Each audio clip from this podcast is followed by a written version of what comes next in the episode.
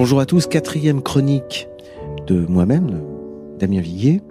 Et je, voudrais faire le point, un peu, prendre un peu, enfin, un peu de recul et essayer de trouver euh, un sens, c'est-à-dire de, comprendre la cohérence de plusieurs euh, phénomènes qui se produisent sous nos yeux. Et euh, je l'ai dit déjà, de manière un peu logique, déjà un petit peu philosophique si vous voulez, tout devient artifice. Hein, c'était quelque chose qu'avait noté Feuerbach déjà, et qui a repris d'ailleurs euh, euh, la Société du spectacle euh, Guy Debord. Tout devient artifice, tout devient fiction. En réalité, il n'y a plus de fiction, il n'y a plus d'artifice, parce que l'artifice n'est artifice que par rapport à la vérité et à la réalité. Or ici, ce n'est pas que l'on nie vraiment farouchement la vérité, c'est qu'on dénie à la réalité son statut de vérité. Et euh, la réalité devient invisible. Et, tout n'est que construction, y compris prétend-on la, réalité des choses. Alors, je donne tout de suite les exemples. Par exemple, entre les pays, on va nier la réalité des frontières. On va nier la réalité des frontières. La frontière devient une opération complètement artificielle, euh, quelque chose comme du luxe, dont on pourrait très bien se passer si on était un peu plus raisonnable. Vous voyez? Euh, euh, Ce, n'est plus qu'un papier, quoi. Et d'ailleurs, entre les nationalités, les distinctions, les frontières également, sont considérées comme étant artificielles. C'est bien pourquoi on parle d'ailleurs, par exemple, pour la France, mais pour tous les pays c'est la même chose, de français de papier. C'est-à-dire que la nationalité ne devient plus qu'un papier. Euh, autrefois, euh, la frontière était respectée. Je rappelle que euh, on ne pouvait pas se marier avec un étranger, par exemple. C'était compliqué. Enfin, on pouvait le faire, mais c'était pas évident. En tout cas, dans les religions, si vous étiez bouddhiste, vous vous pouviez pas vous marier avec un musulman. Et si vous étiez catholique, vous pouviez pas vous marier avec un juif.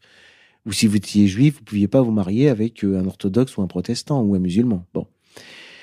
Mais de même, par exemple, sur le territoire national, il y a des terres et pour être propriétaire d'un immeuble, d'une terre ou d'une maison, il fallait être national. Un étranger ne pouvait pas être propriétaire d'un immeuble ou d'un bout, du territoire. Tout ça, ce sont des, ce sont des, des règles, ce sont des règles qui sont tombées, toutes, les unes après les autres. Et alors, de manière, euh, dans le même mouvement, on va jusqu'à nier la différence entre les espèces. Vous voyez, entre un porc qu'on égorge et un homme qu'on égorge, il n'y a plus de différence. C'est l'antispécisme.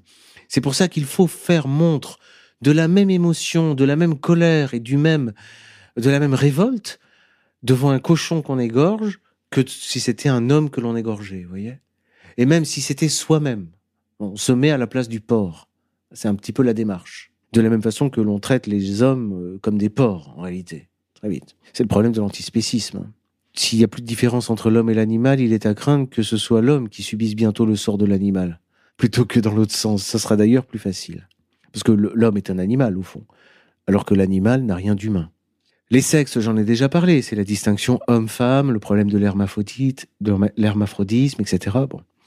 Mais il y a également la frontière entre les sexualités.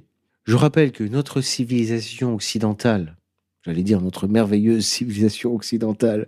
C'est comme dans Tintin, vous savez, il y a un occidental qui est en, Chine et qui, est bousculé par un, un, jeune chinois et il dit voilà, on leur apporte notre merveilleuse civilisation occidentale euh, à ces Chinois là. Bon. Oui, mais cette civilisation, elle était fondée sur la distinction entre la sexualité procréative et la sexualité non procréative.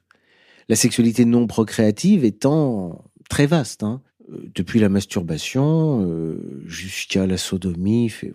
je fais attention à ne pas heurter la pudeur de l'auditeur. Mais il y avait une il y avait une, il y avait une, une frontière. Et le critère était simple. Hein. Est-ce qu'il y a procréation ou pas? D'ailleurs, vous avez des extrémistes protestants intéressants aux États-Unis. Ils disent puisque la science permet de procréer sans sexualité, c'est un don du bon Dieu. Nous pouvons quasiment maintenant nous reproduire sans jouir. Est-ce que c'est pas fantastique? Et donc, ça se fait par prélèvement, etc. Distinction entre les générations également, entre les âges, hein, avec le problème de, euh, de la distinction plus brûlante entre les parents, distinguer les affiliés des affins, c'est-à-dire les alliés des parents euh, par filiation. Et ça, c'est une distinction qui est absolument cruciale pour l'institution du mariage. Et qui dit mariage dit inceste, c'est-à-dire interdit au mariage. Et ça, c'est une distinction qui a disparu, qui est effacée. Vous voyez, comme quoi tout se rejoint dans cette idée de confusionnisme général, voyez, d'indifférenciation. Et quelqu'un me disait, euh, c'est René Girard qui, paraît-il, dit l'indifférenciation mène à la violence. Quasiment tous les points que j'aborde, on voit qu'ils peuvent déboucher sur la violence. Mais si vous avez un esprit peut-être un peu optimiste ou une sorte d'anarchisme, optimiste, il paraît que les anarchistes sont toujours des gens très, très, très optimistes. Vous pouvez imaginer qu'une fois qu'effectivement toutes ces distinctions seront tombées, le bonheur sera enfin là distinction entre les genres, ça c'est connu. Et puis j'ai écrit un, ouvrage sur euh, quelque chose de plus juridique, de plus technique, la distinction entre la propriété et l'obligation. Mais c'est le problème de la bourse, c'est le problème de l'argent, c'est le problème du, du capitalisme. Vous savez que le capitalisme fonctionne en faisant passer un papier, et maintenant c'est même plus un papier, c'est une écriture informatique pour quelque chose de concret quasiment, un bien.